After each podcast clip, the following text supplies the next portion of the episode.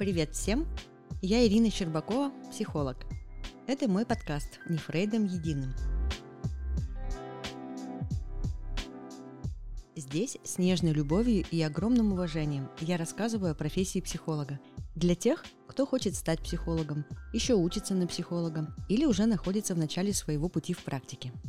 И, конечно, для всех, кто интересуется самопознанием, развитием и хочет лучше понимать, как психология и психологи могут в этом помочь. Здесь я говорю и рассказываю простым человеческим языком про особенности становления и развития в профессии, глубинные мотивы, которые приводят в психологию, разнообразие методов и стандарты подготовки. Интервью с опытными специалистами из разных подходов психологии и о их пути в профессии. А также, конечно, отвечаю честно на любые вопросы, которые будут интересны вам, мои дорогие слушатели. Что обсудим сегодня? В четвертом выпуске подкаста я бы хотела подробнее рассказать о таком направлении в психотерапии, как арт-терапия, и чем она отличается от терапии искусством. В чем разница между педагогикой и психологией? Как стать профессиональным арт-терапевтом? И постараюсь ответить на самые распространенные вопросы и развеять мифы о профессии психолога вместе со своей гостьей, моей уважаемой коллегой. Знакомьтесь, Анна Быкова, педагог, психолог, арт-терапевт, организатор и ведущая семейных лагерей, автор серии книг-бестселлеров о воспитании детей «Ленивая мама». Аня, привет! Привет! Я очень рада тебя видеть, рада, что ты пришла в мой подкаст. Расскажи, как ты пришла в психотерапию. Я знаю, что у тебя первое высшее образование математическое, матфак УРГУ, который теперь УРФУ, и вообще говоря, это один из сильнейших факультетов. Как ты после матфака оказалась в психологии? Я заканчивала не УРГУ, я заканчивала УрГПУ, это педагогический университет, и образование математическое, но в то же время педагогическое. Я учитель математики и информатики по первому диплому, и 10 лет я работала в педагогике. 10 лет? Слушай, а у тебя нет сожаления, что ты не сразу пришла в психологию? Ну, нет ощущения, что ты эти 10 лет потеряла? Нет, ну, слушай, ну, меня часто еще спрашивают, а не жалеешь, что пять лет ты учила математику? На это я всегда говорю, что математику уже затем учить надо, что она ум в порядок приводит. Однозначно так, да. Цитирую Ломоносова, его вот этот а, слоган, эта цитата висела у нас в школе над доской в кабинете математики. Математику я нежно любила, и она определенным образом структурирует мозги, мышление. Сейчас у меня есть такая тенденция, что какие-то книги по психологии, когда читаю, мне сразу же хочется их структурировать, уложить в какую-то табличку, построить схему. Это здорово помогает понимать смыслы. Педагогика мне дала богатый опыт. Я бы, если бы сразу пришла работать психологом, не получила бы такой багаж общения с детьми разного возраста, потому что за 10 лет я успела поработать и воспитателем в детском саду, и учителем в школе, и преподавала в колледже. Поэтому я наблюдала детей разного возраста, и у меня сложилось хорошее представление о возрастной педагогике. То есть я ее не только по книжкам учила, я еще и непосредственно в полях работала. Мне кажется, очень классный опыт. По поводу математики я с тобой согласна абсолютно, потому что я закончила мат-класс. Как я оказалась в психологии, это история отдельная, да, и это, наверное, тема для отдельного подкаста. Я, правда, закончила мат-класс, и я очень люблю математику, и э, сейчас я даже возобновляю занятия математикой, потому что я чувствую, как это помогает структурировать информацию, ну и просто тренирует мозг, да, то есть математика — это гимнастика для ума. Я знаю, что ты, кроме того, что ты математик, педагог, психолог, я знаю, что ты еще и писатель. Можешь немножко рассказать про это, как вот вообще это происходит, что люди приходят к писательству? Я не знаю, наверное, люди по-разному приходят к писательству. У меня оно так сложилось. То есть я, наверное, изначально не думала, не мечтала, что я буду писать книги, но я начала писать статьи. Когда уже получила второе образование психологическое, нужно было каким-то образом заявлять о себе и привлекать к себе клиентов. И, наверное, как многие психологи, я стала писать в социальных сетях какие-то свои заметки по поводу воспитания детей. И эти заметки, они приобретали такой странно, неожиданно, но вирусный эффект. И а, даже одну из заметок перевели на другие языки. То есть есть наш ЭДМИ и есть, э, например, испанский ЭДМИ, и там статья вышла на испанском языке. Ну, то есть вот на ресурсе ЭДМИ меня и заметила мой будущий редактор.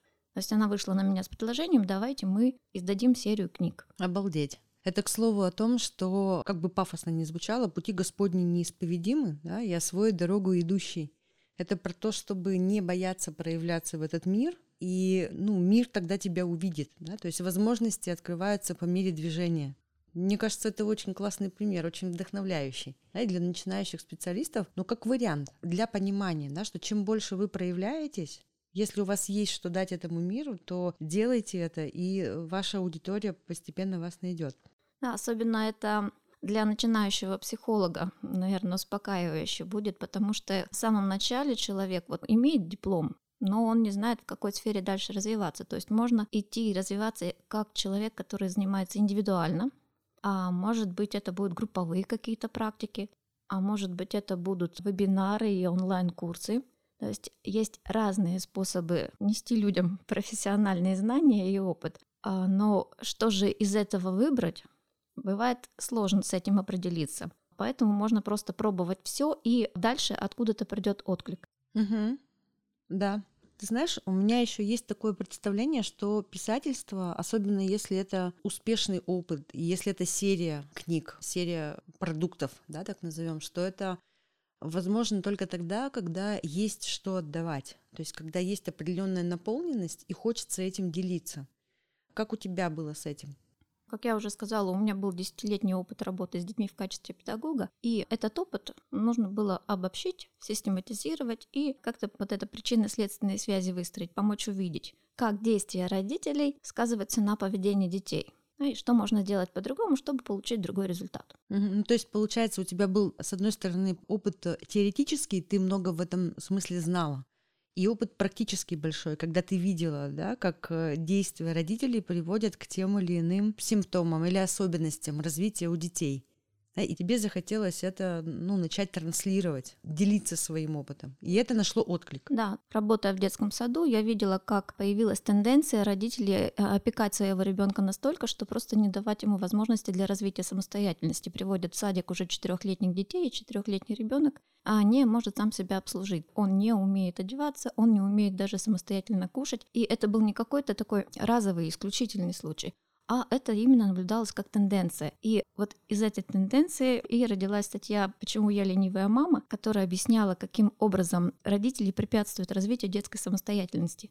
И дальше уже из этой статьи появилась книга, ну и целая серия книг. Откуда вообще возникло название серии книг «Я ленивая мама». Угу. То есть э, это педагогический опыт плюс психологические знания, которые так удачно вместе совместились. Мне хочется здесь, э, знаешь, вот такую заметку сделать про этапы подготовки психолога и психотерапевта очень важен вот этот период практического опыта, когда специалист делает что-то, что называется руками что психолог и психотерапевт — это не теоретик. Да? То есть можно прочитать огромное количество книг, можно даже кандидатскую написать.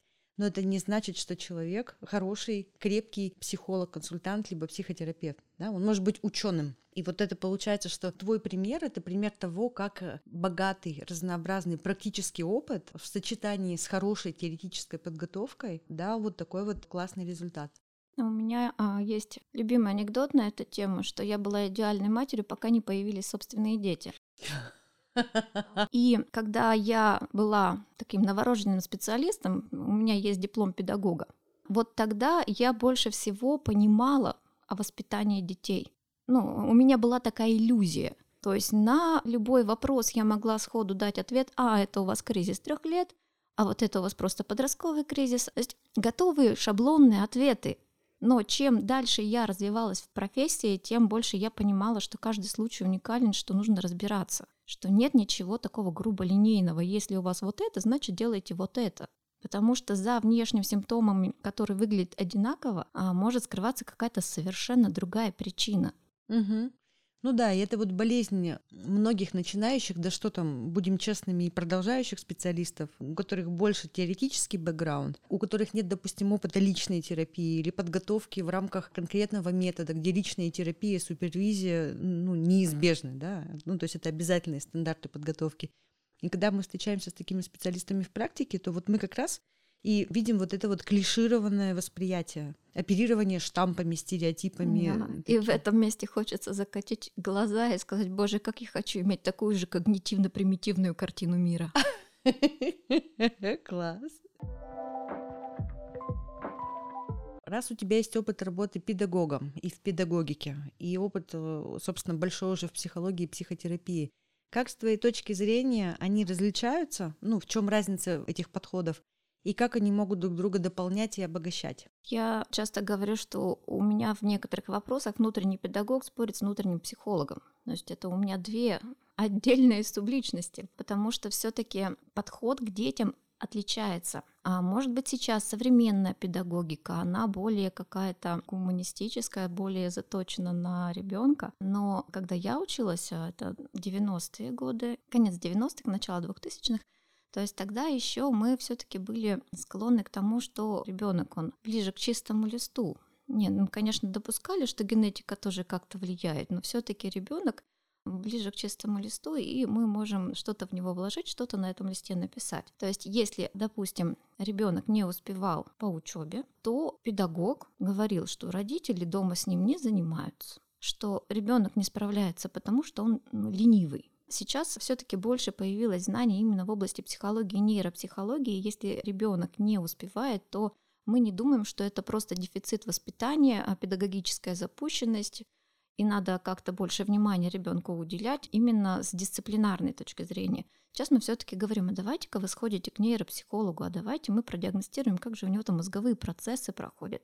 Может быть, ему нужно помочь, не наказывать его, не сторожить, не усиливать дисциплинарные какие-то воздействия, а именно посмотреть, почему он не справляется и в чем ему нужна помощь. И здорово, когда у педагоги неравнодушны, когда они также не стоят на месте, как и психологи, психотерапевты, а находятся в постоянном обучении и в том числе получают знания из смежных сфер, из психологии, во всяком случае из психологии возрастного развития, да, из нейропсихологии и возможностей нейрокоррекции. И ну, здорово, если эта встреча происходит, встреча знаний, встреча компетенций, потому что мне кажется, что тогда психологи и педагоги могут друг друга дополнять. Ну и психология и педагогика могут в определенном смысле идти хорошо рука об руку. Хочется мне еще добавить, что именно дополнять, а не заменять. То есть, если педагог просто почитает какую-нибудь книжку по популярной психологии, он автоматически не становится психологом. И не надо думать, что вот я педагог, но я почитал психологию, я теперь вот знаю и могу лезть еще и в психологическую сферу. Это очень сложно. А я просто сама допускала такую ошибку, когда была педагогом. При этом я всегда интересовалась психологией. Ну, и я помню, что я вычитала где-то тест «Несуществующее животное» и такая радостная, думаю, вот сейчас я всех своих учеников в классе протестирую. Нельзя так делать, не надо.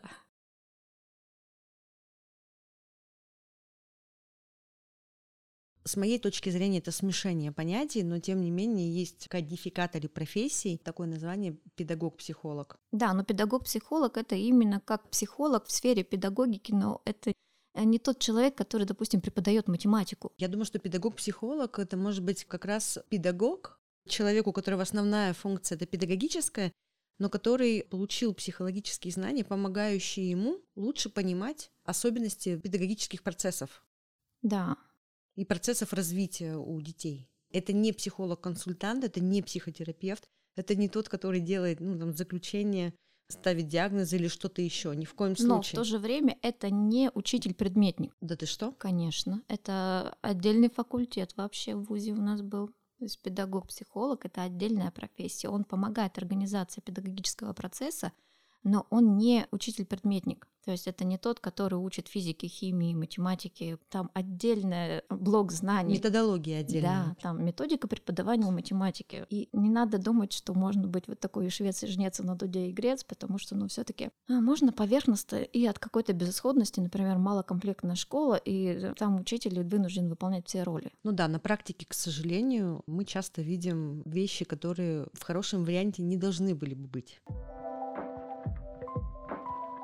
Давай немножко опять вот про твое образование высшее математическое, да, то есть э, с моей точки зрения это образование предельно рациональное, предельно логическое. Я к нему с большим уважением отношусь. Но твоя специализация психологии и психотерапии — это арт-терапия. Направление, которое часто ассоциируется с чем-то волшебным, таким магическим, сказочным и совершенно точно творческим. И как ты это совместила, и как ты совмещаешь это в своей работе, в своем мировоззрении, в своей практике? Слушай, совмещать я это начала еще в моем детстве, когда я одновременно училась в общеобразовательной школе, в очно-заочной школе при Малой Академии наук. Я там высшую математику изучала, начиная с восьмого класса. И параллельно я училась в художественной школе. Ага, ну то есть зачатки давали о себе знать уже тогда. То есть это вот э, две моих больших любви. Э, любовь к математике и любовь к творчеству, к рисованию. Поэтому я ездила на городские областные олимпиады по математике, и при этом я э, рисовала. Слушай, но это очень вдохновляющий пример для меня. Я сейчас поясню, почему. Я работаю как э, обучающий личный терапевт, и э, начинающим специалистам, которые приходят ко мне на курс обучающей личной терапии, я говорю как раз о том, что любой ваш предыдущий опыт, значимый для вас, профессиональный, личностный, его можно интегрировать в вашу профессиональную идентичность как психолога и психотерапевта для того, чтобы как раз вот через эту свою уникальность и находить тех людей, которым будет откликаться работа именно с вами. И сейчас э, тот удачный способ, да, когда ты две своих любви, математику и творчество смогла соединить на высокопрофессиональном уровне. Я видела, как ты работаешь, когда мы вместе делали проект у тебя в лагере, когда мы увидели, что психодрама и арт-терапия очень классно сочетаются. То есть это, правда, очень здорово. То, что меня потрясло тогда э, и вызвало огромное уважение, это как раз структурированность.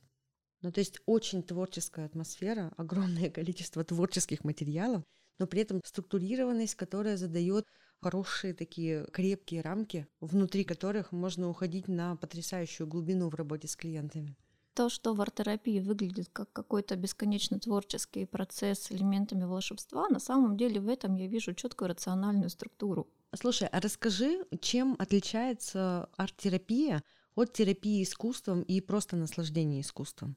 Мы же знаем, да, что вот это вот э, явление катарсиса от встречи с прекрасными образцами высокого искусства описано еще древними философами. И я думаю, что, ну, может быть, еще более древние а, мыслители тоже об этом говорили. И все-таки, да, то есть арт-терапия — это отдельное направление, признанное в психотерапии. Как с твоей точки зрения, как практика, ну и, и методолога, потому что ты преподаешь арт-терапию, насколько я знаю, чем отличается арт-терапия от э, терапии искусством или творчеством?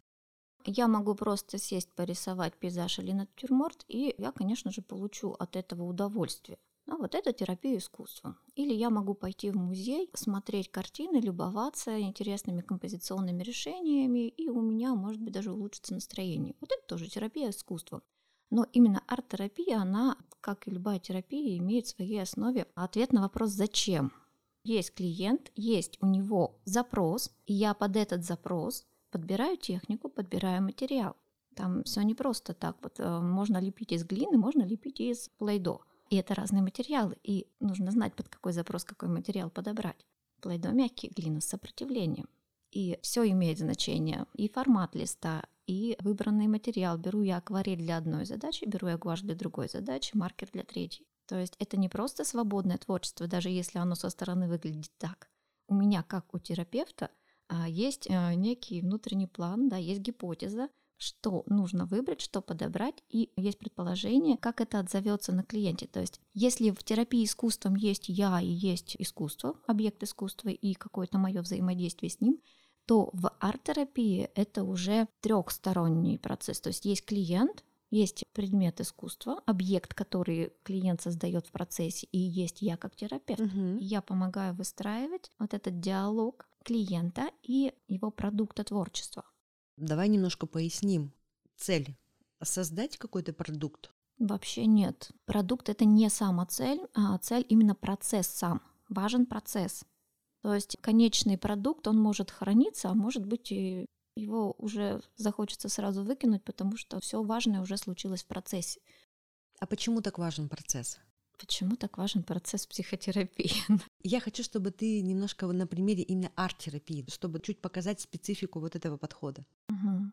То есть через создание продукта что происходит? Во-первых, человек проявляется, то есть там он может проявить какие-то эмоции, которые он не мог проявить вне этого процесса. Да, вот он начинает рисовать, и потом у него появляются слезы. Там же не просто тогда лист и сказал, рисуй, что хочешь. Все равно, как терапевт, я создаю определенный настрой. Может быть, какая-то музыка включается, которая усилит этот процесс. То есть, да, это отреагирование эмоций, это проявление себя, предъявление своих каких-то глубинных чувств. и можно диагностировать, как происходит процесс. И затем возвращать, как этот процесс происходил, каким я видела другого в этом процессе. И это тоже будет для него важная информация, что его в этом процессе отзеркалили. То, что сложно сформулировать словами, оно в продукте творчества становится каким-то более явным, и человек через свой продукт творчества лучше знакомиться с собой, он как бы видит себя в этом. Потому что что бы человек ни творил, он все равно творит себя.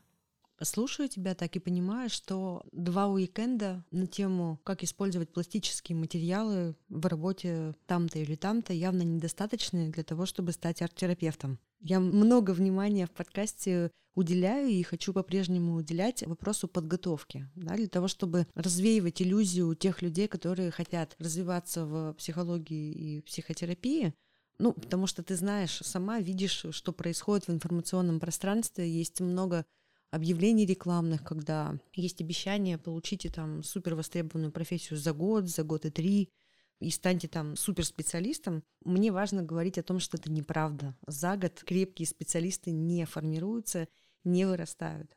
Расскажи, как это в методе арт-терапии происходит. Ну, во-первых, базовое психологическое образование. Далее, если вы работаете как психолог-консультант, то это именно подготовка консультанта. И плюс к этому арт-терапия. Если же вы используете арт-терапию при работе с группами, то это должна быть подготовка, групповая работа.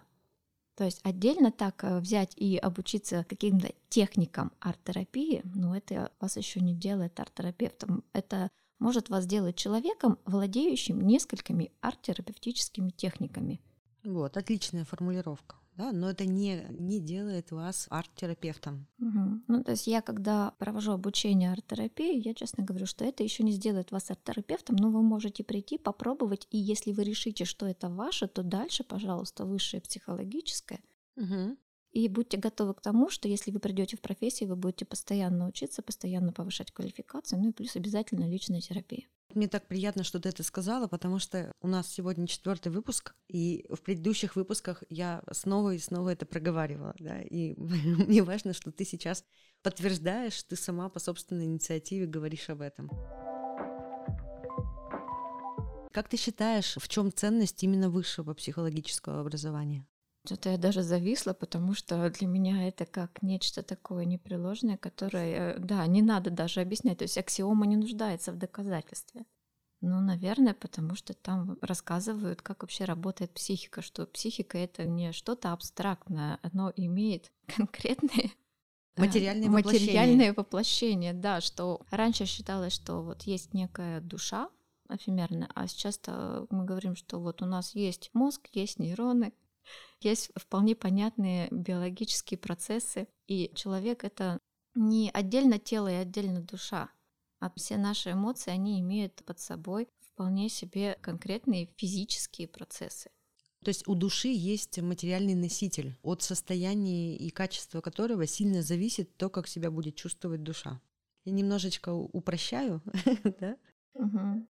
Но мне кажется, что это важная часть, потому что есть такой феномен э, психологизация некоторых явлений. И он лежит э, отчасти в основе конфликта между медицинской моделью психотерапии и психиатрической, и э, психологической. И правда, часто коллеги, у которых нет высшего психологического образования, которые прошли, например, подготовку в рамках какого-то метода на базе другого высшего образования, не психологического, часто уходят в психологизацию феноменов, которые на самом деле имеют достаточно важное биологическое объяснение, не учитывать которое просто неправильно, профессионально неправильно, некомпетентно.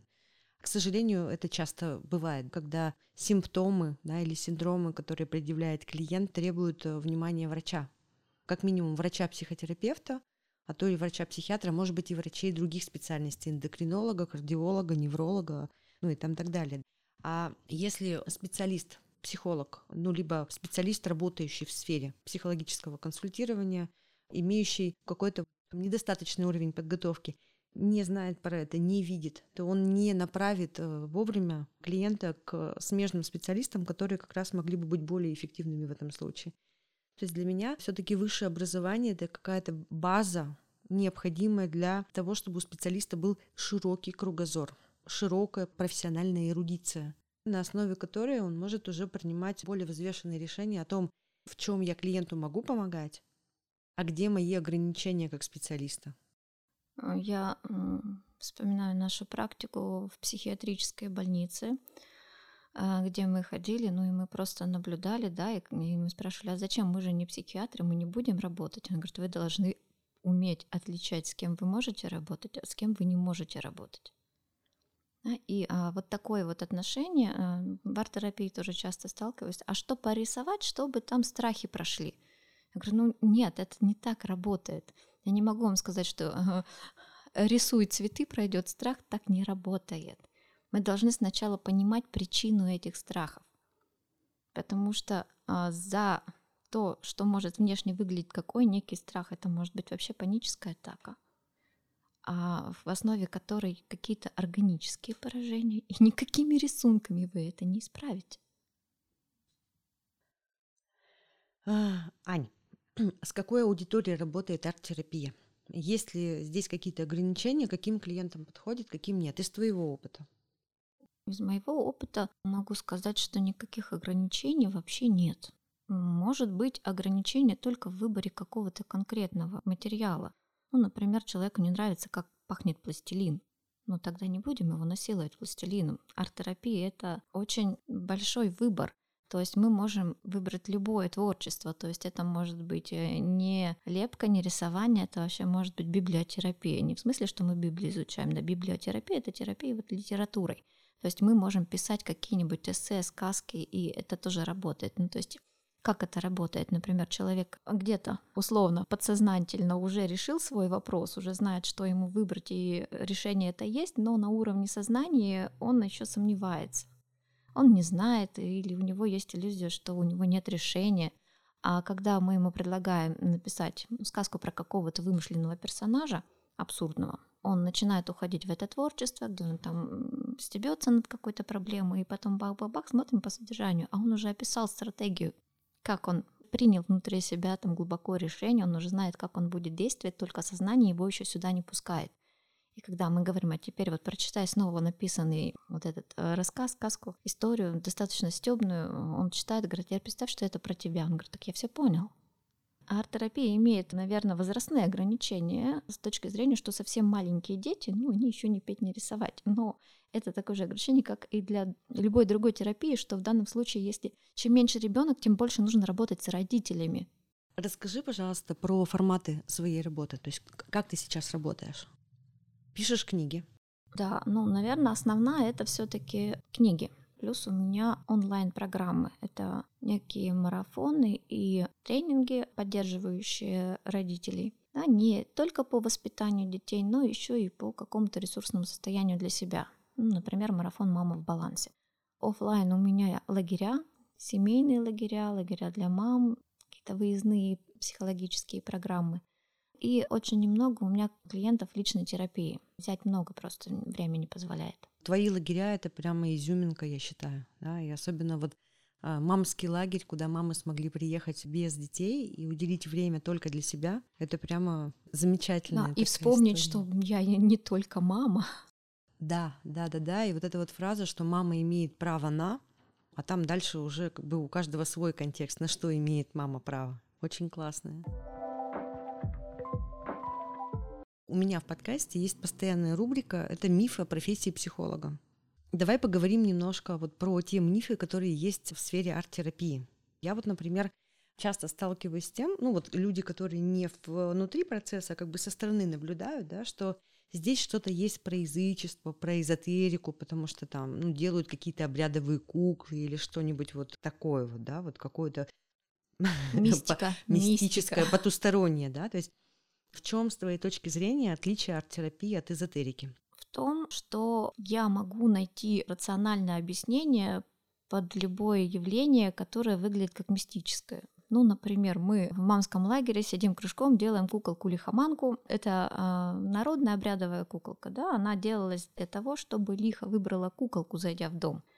А не человека, не кого-то из членов семьи. То есть лихо вселяется в куколку, а значит все остальные остаются здоровыми. Ну и через какое-то время эту куколку сжигали. Звучит, конечно, именно как язычество, но как это работает? Ну то есть если есть очень сильная тревога у мамы да, за здоровье ребенка, то эта тревога, она ну, так-то немного парализует и мешает жить. А делая эту куколку, она как будто бы эту тревогу вкладывает в куколку. То есть куколка теперь будет за нее тревожиться, а мама становится спокойнее.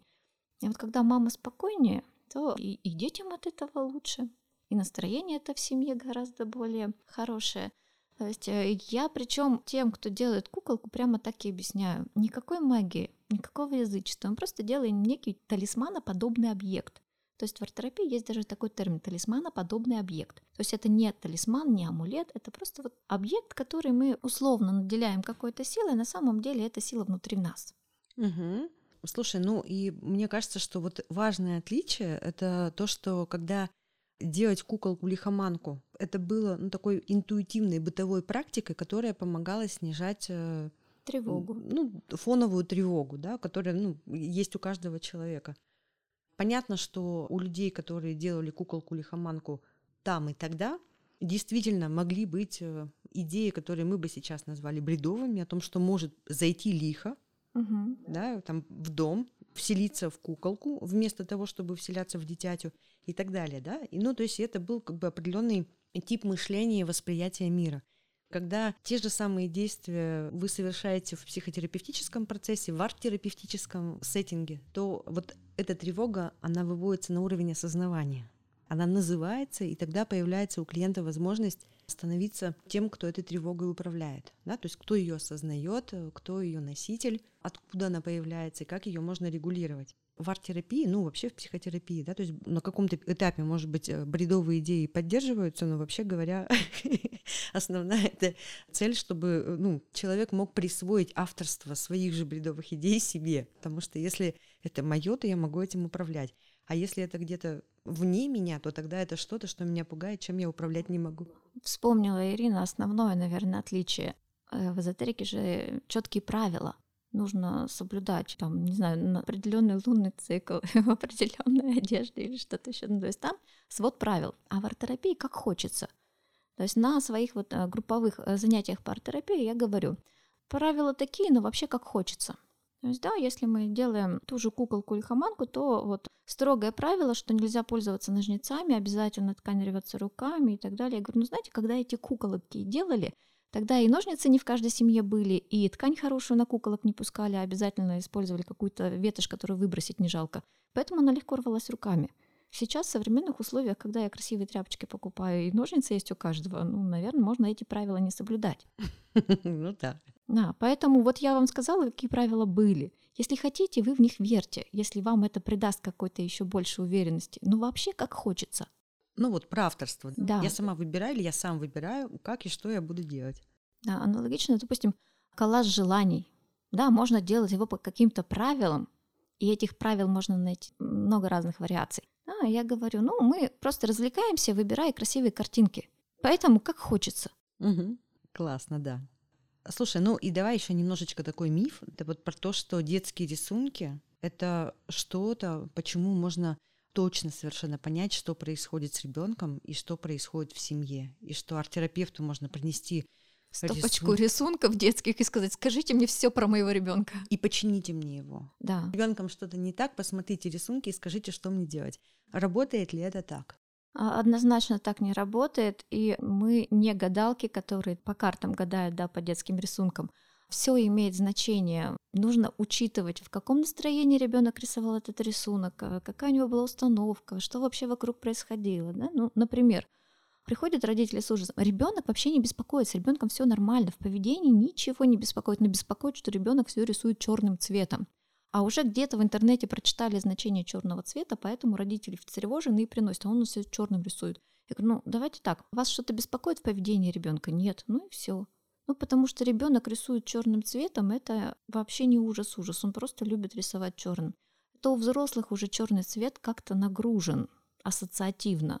Да, мы уже ассоциативно связали черный цвет с чем-то негативным, а ребенок просто думает, боже, какой классный цвет, он очень контрастный. Он, может быть, просто проходит ну, такой вот первый этап освоения, да, знакомства да. с этим черным. А может быть, ему нравится текстура. Когда ребенок маленький рисует, у него бывает вот часто такие этапы. То он рисует все желтым, он осваивает желтый цвет. Потом он все рисует синим или зеленым. И это совершенно нормально.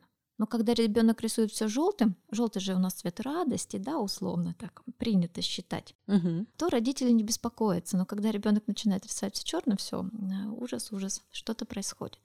Дальше ни в коем случае нельзя анализировать детские рисунки именно только смотря, что он нарисовал. Ах, на рисунке, допустим, у него все дерутся. Давайте мы посмотрим, э, откуда он этот сюжет взял. Вполне возможно, что он какой-то мультик смотрел, и этот мультик сейчас рисует.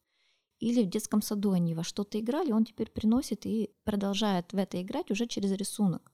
Пример такой, например, вот один холм, второй холм, а между ними ниточка и на ниточке мышонок. Что вы можете сказать по этому рисунку? Плохой арт-терапевт начнет говорить, что эти холмы — это как груди матери, мышонок неустойчив, возможно, у него проблемы с отношениями с мамой, эта ниточка очень тонкая. А нормальный арт-терапевт просто, слушайте, может, мультик смотрел, где мышонок между двумя горами по мостику переходил. Да, точно. Ну, то есть всегда важен контекст. Артефакт сам по себе не очень много значит. Он значит только в контексте, во внутреннем контексте клиента, во внешнем контексте, в семейном, там, в более широком социальном окружении. И терапевт, в отличие от просто интерпретатора, это человек, который учитывает разные уровни контекста и через это уже ну, как бы находит ключ к содержанию рисунка. Такой анекдотичный пример, когда девочка, которая обучалась, и ей нужно было как домашнее задание рисунок семьи. Да, и вот она к ребенку подходила с одной стороны, с другой стороны, нарисуй рисунок семьи, ну нарисуй рисунок семьи, а ребенок не хочу, не хочу, не хочу. А потом у них случился какой-то конфликт, мама что-то не разрешила, или мама отобрала телефон, и ребенок говорит, а вот сейчас, мама, я тебя нарисую. Да, и ну, без понимания этого контекста, ну, как бы интерпретация могла бы быть очень специфической. Конечно. Ну и арт-терапию не надо понимать только как владение проективными методиками. Ну нет, э, анализ рисунков, он, конечно, есть часть арт-терапии, но очень незначительная. И я знаю коллег, которые работают вообще без разных интерпретаций. То есть они только вот ценят процесс, а никакие рисунки не анализируют. Ань, опиши в трех словах хорошего психолога. Три слова. Это прям какие-то сложные условия ты мне поставила. Знание, стремление, любопытство. Спасибо тебе. Я тебя благодарю за то, что ты пришла в мой подкаст. Я очень рада тебя видеть. А, мне кажется, что наш разговор был интересным не только для меня, не только для тебя, но и для наших слушателей. Спасибо. Психологи — это люди, а значит, ничто человеческое им не чуждо. Подписывайтесь на подкаст Apple Podcasts, Яндекс.Музыка, Castbox, Google Podcast и на других площадках. Оставляйте, пожалуйста, комментарии к подкасту и ставьте оценки. А также подписывайтесь на подкаст, чтобы узнавать о новых выпусках первыми. Новые выпуски будут выходить каждые две недели по вторникам. Ссылку на мою страницу в Инстаграм я оставлю в описании к этому выпуску. Ссылку на страницу Ани в Инстаграм я также оставлю в описании к этому выпуску. Всем любви, благополучия, радости и самореализации. И достаточно хороших психологов по пути.